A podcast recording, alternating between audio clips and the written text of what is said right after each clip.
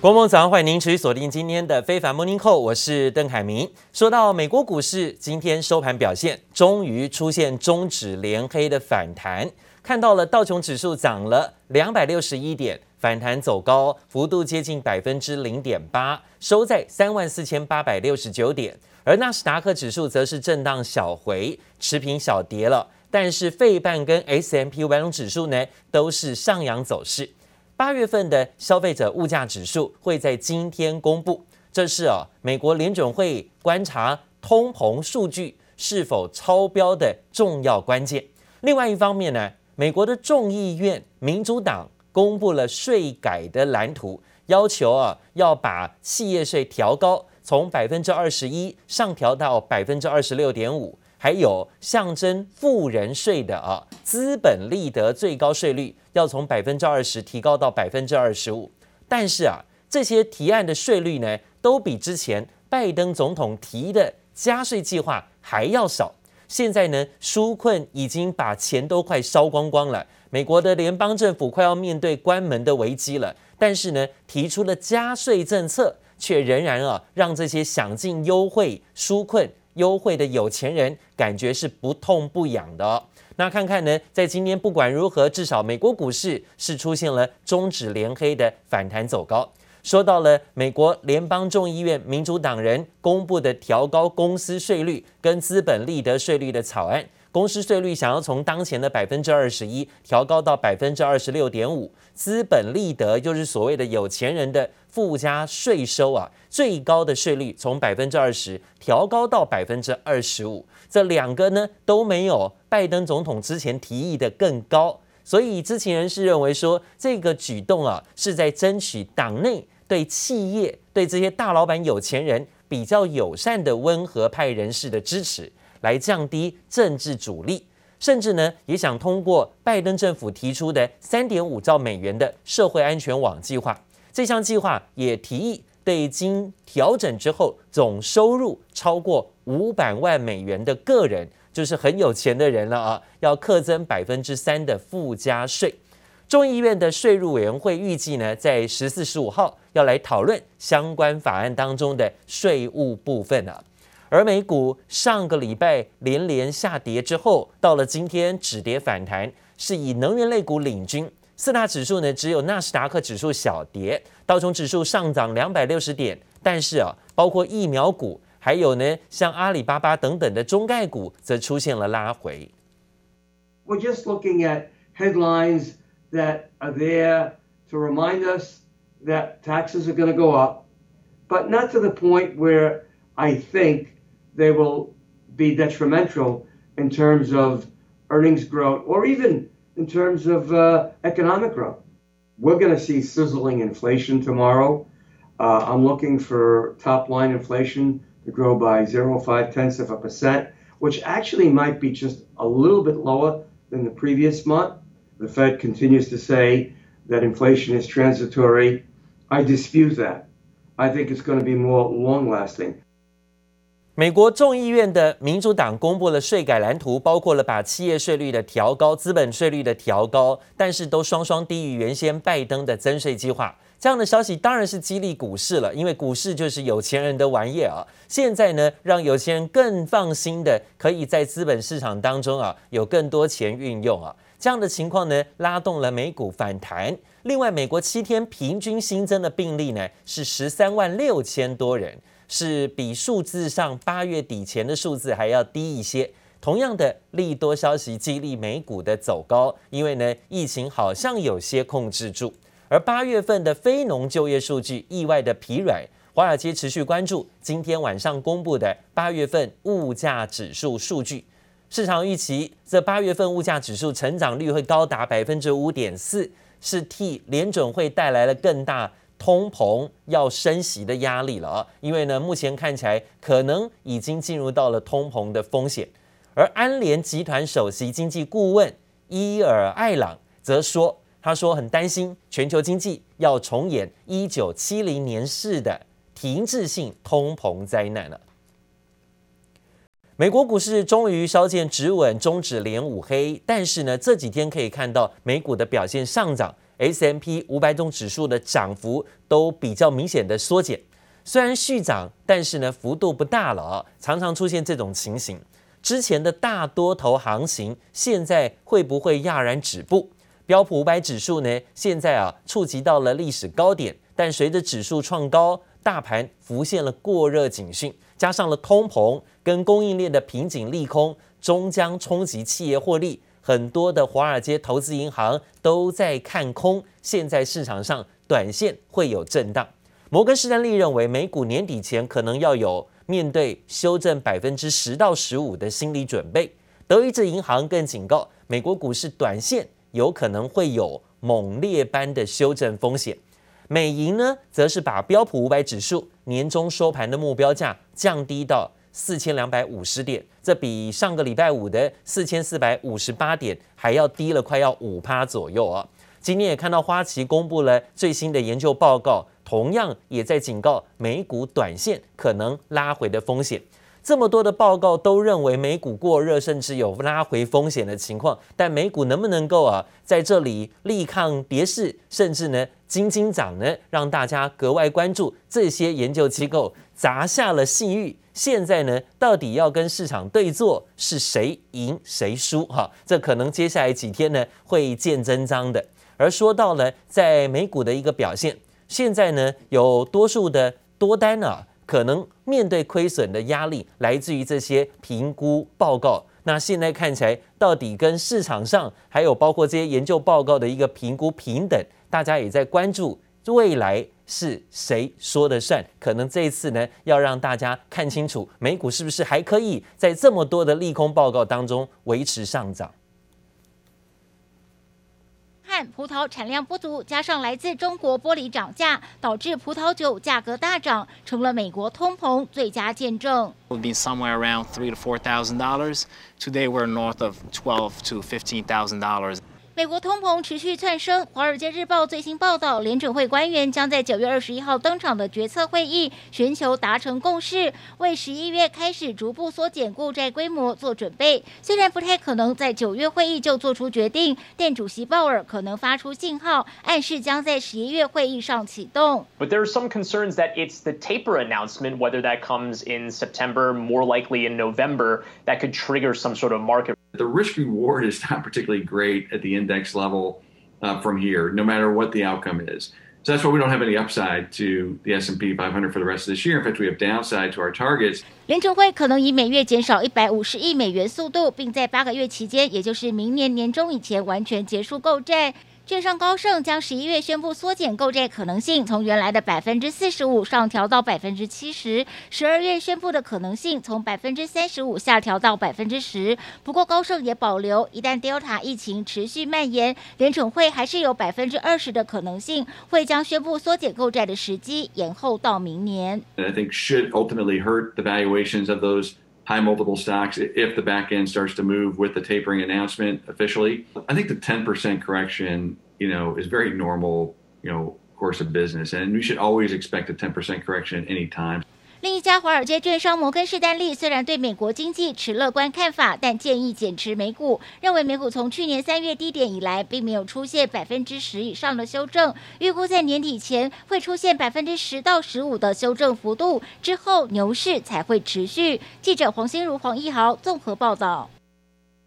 美国期货盘目前维持上涨，现在呢震荡上扬，大概都在百分之零点一到零点二之间了啊。那看到最新消息，这也是市场关注。白宫最新公布了，美国总统拜登下个礼拜呢会主办跟澳洲、印度跟日本的重要领袖一起参与的四方安全对话，这会是相关各国领袖首次亲自参加这一项的高峰会啊。有人说呢，他有刻意要组成亚洲小北约的这种味道。那为什么就找这些国家呢？这些国家可能串联起来要对付的就是中国的崛起。And Quad is a is a platform where four countries have come to cooperate for their benefit and for the benefit of the world. Uh, I think a term like NATO is very much a Cold War term. Looking back, I think Quad looks in the future. Uh, we're committed to supporting the practical impl- implementation of the ASEAN outlook uh, on the Indo Pacific. 场高峰会啊，是选择在二十四号在白宫举行，包括有澳洲的总理莫里森、印度总理莫迪跟日本首相菅义伟。不过菅义伟呢，就都快要卸任了啊，还是呢要参加这场会谈。在他卸任之前，都会到美国参加联合国大会期间，顺道举行四方安全对话。这场高峰会的目的就是要加强合作，来因应中国崛起的势力。美国、日本、印度跟澳洲四个国家领袖曾经在三月份也举行过线上高峰会啊。当时他们誓言呢要一起合作，甚至呢也讨论着面临北京挑战情况下，要确保印太地区的自由开放。美国也积极的介入到印太地区啊。现在拜登上台之初，连续的跟亚洲数个国家领导人通话，有关美日印澳形成所谓亚洲版的北约。或者是亚洲小北约的说法传开来，目的呢就是要剑指中国，应该是不言可喻的。而传出未来可能还会加入韩国、菲律宾、越南等国，但是随着印度跟中国边境的纠纷暂时落幕哦，印度参不参加，恐怕呢成为未来这个所谓亚洲北北小北约的最大变数了。另外讲到中国官方整顿了相关的金融集团动作频频，在昨天又传出对蚂蚁集团出了重拳。外国媒体报道，中国监管部门要求蚂蚁集团要把最重要的业务支付宝来分拆，并且呢，在这样的分拆当中啊，需要把两大的网络贷款业务跟其他的金融业务做切割。当然，看到报道说，官方这个动作是为了加强对金融科技企业的监管。而且蚂蚁集团不会是唯一的监管目标。受此消息呢，昨天包括阿里巴巴的股价在港股大跌了，快要接近五趴，收盘呢是到了一百六十块港元。消失一百一十四天后，阿里巴巴创办人马云低调现身，视察位在浙江平湖的数位菜棚。但英国金融时报周日也立即报道，北京当局计划分拆马云蚂蚁集团旗下的支付宝。中国官方出售，迅雷不及掩耳，恒生指数周一开盘直接大跳水，盘中更一度重挫逼近百分之二，失守两万六千点大关。恒生科技指数也跟进大跌，阿里巴巴股价早盘重挫近百分之六，腾讯、美团、网易也跟进下挫。港股现在就开始在往下落，这个我想不会是只针对呃蚂蚁集团，像这种过大垄断市场的一些公司，后续都会受到。中国这样的一个管制措施，啊，它会阻止这种比较大型托拉斯的公司，好持续去垄断市场。英国金融时报引述知情人士说法，中国计划让蚂蚁集团将用户数据移交给信平合资公司管理，部分股权由国企持有，蚂蚁仅持有百分之三十五股权。蚂蚁集团将不会是唯一受新规则影响的网络贷款机构。恒生指数中场重挫三百九十二点，收在两万五千八百一十三点。官方监管再度出手，也让专家提醒，操作上得更为保守。先观察香港股市，如果说两万五千两百点哈，在最近这几个交易日有出现跌破的话，那你可能就要去提防，它会再破八月份那个低点。中国当局整治互联网手段来势汹汹，地产股也有泡沫余虑。短期间，陆港股市不确定性恐怕将持续笼罩。记者刘福慈、陈文杰台北采访报道。好，另外讲到中国有很多企业纷纷的介入到有关于电动车的发展，包括小米集团、雷军呢，也都宣示啊要进军小米电动车了啊。小米、雷军到吉林跟一汽集团洽谈合作，在昨天传出了个消息。不过看到了中国政府曾经也砸下相当于六百亿美元，要扶植电动车的发展，让中国成为电动车产销大国。不过中国工信部啊做出了重大政策的宣示，表示呢中国新能源汽车企业数量太多，应该要进行合并重整，提高集中度。消息一出呢，也引发了电动车制造商包括比亚迪、小鹏汽车的股价纷纷收跌。家里面有一辆汽车，然后现在想买一辆电车。然后，中国新能源汽车产业发展迅速，去年整体销售量达一百三十万辆，已经超越美德等传统汽车大国。不但包括小鹏、比亚迪等自有品牌林立，许多中国企业也投入电动车制造热潮。现在新能源汽车的企业数量还太多，啊，还处于小而散的状况，鼓励企业这个兼并重组，做大做强。进一步提高产业的集中度。中国政府过去大力支持电动车发展，不过周一工信部却坦言，目前中国新能源汽车的企业数量太多，希望产业进行合并重整，提高产业集中度，避免浪费资源。我们也希望各地多出台更多的新能源汽车停车呀、充电，啊，就为新能源汽车的应用提供。更多的有区域特点的优惠政策。中国电动车制造商小鹏和比亚迪受到利空消息拖累，收盘股价同步下挫。据传就是因为地产业者恒大集团也跟风跨业造车，却亏损连连。你好，小池。恒大集团联手大陆业者腾讯和百度，推出具备 AI 助理的新能源汽车品牌恒驰，结果上半年净亏损四十八亿人民币。我认为在二零三零年新车销量应该百分之八十到九十。会远远超过所有人的想象。尽管非本业投入抢钱，八月中国新能源汽车销售首度超过三十万辆，再创历史新高，表现仍远胜过呈现衰退的整体车市。记者黄心如、李芷莹综合报道。另外呢，就是众所瞩目的苹果新手机即将要亮相了，在十五号的凌晨发表新的 iPhone。外资摩根士丹利、花旗环球、天风国际证券啊，都在这里啊，分别看好新机的销售，看多备货量可能会优于 iPhone 十二，这有利于苹果概念股的表现呢。现在呢，也有可能助攻包含台积电、红海、德硕等等的协力厂商业绩，是不是在第三季能够越来越好？开手机，马上进入古代战争场景。折叠手机满足大荧幕需求，用手机看电影更有临场感。三星折叠手机已经在全球开卖，死对头苹果在这时候传出，终于解决了折叠式 iPhone 电池弯曲的挑战，提出了专利申请。似乎显示折叠版的 iPhone 很快就要加入这场战局。像苹果的话，目前确实有谣传说它可能是，呃，明年会推出，但是如果说以它过去来讲，单款量通常要达到一定的出货量的话，那其实基本上，呃，从这个角度来看，要在明年就推出折叠式手机的。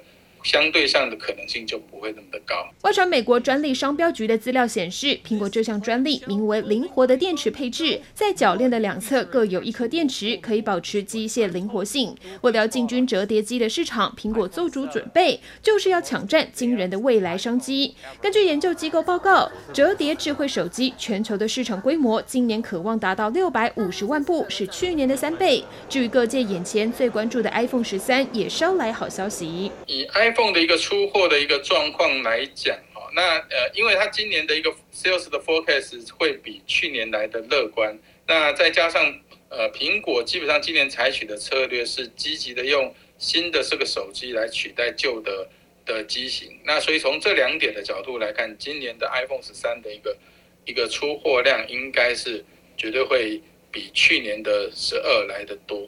苹概股镜头厂大力光曾经表示，九月份的展望会优于八月。玉晶光也透露，依据客户的需求，目前第三季的需求还不错，第四季得要看客户新机上市之后市场的反应如何。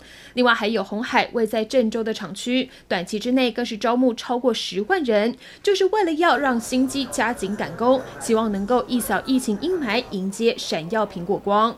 记者林思雨、林秋强台北报道。有人说，这支新的苹果手机可能是有史以来最贵的 iPhone 啊，因为呢，最近很多零组件都涨价了，所以呢，看起来价格也会是市场的关注重点。外界对于呢这一支新机十分期待，最大的亮点，市场传出可能是相机模组的升级。实际对比了现在 iPhone 十三的模型机跟前一代的机型，发现相机的模组有改变。You'll be able to opt for 256 and now for the first time 512 gigs on the entry level iPhone. So yeah, a phone like almost as small as the iPhone 5, you'll be able to get half a terabyte in that little form factor, which is pretty awesome. iPhone 十三新机即将发表，分析师郭明錤最新爆料指出，记忆体容量将会大跃进，最高达到一 TB，同时合理预期平均售价也会上升。苹果新机传闻满天飞，果粉已经迫不及待想要亲手拿到 iPhone 十三，而这次最大亮点就是相机模组尺寸和镜头直径提升。我们实际对比 iPhone 十三的模型机，还有十二的机型，就可以发现它的镜头模组从原本的垂直排列变成这样斜对角的排列方式。那它的镜头厚度呢，也有做一点点的加厚。那再来看到就是 iPhone 十三 Pro Max 的模型机，就可以发现它的镜头是明显的大了一圈。那在拍摄功能也有大幅度的升级。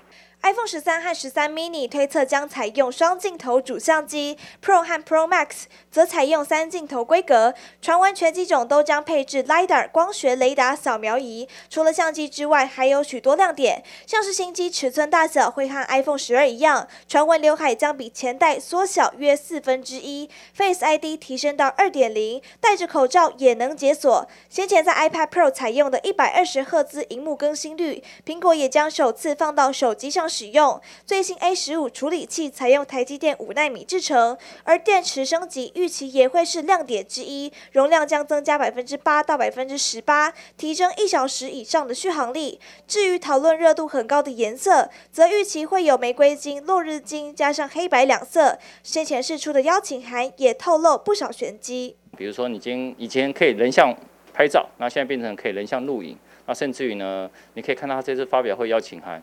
它意思是它的夜拍会更强，然后甚至于可以拍星空。大家很关心的，到底有没有荧幕下指纹解锁跟侧边的开始键指纹解锁？啊，没有，OK，还是没有。苹果发表会时间定在台北时间十五号凌晨一点登场，届时就能看到果粉期待已久的 iPhone 十三等等多项新品。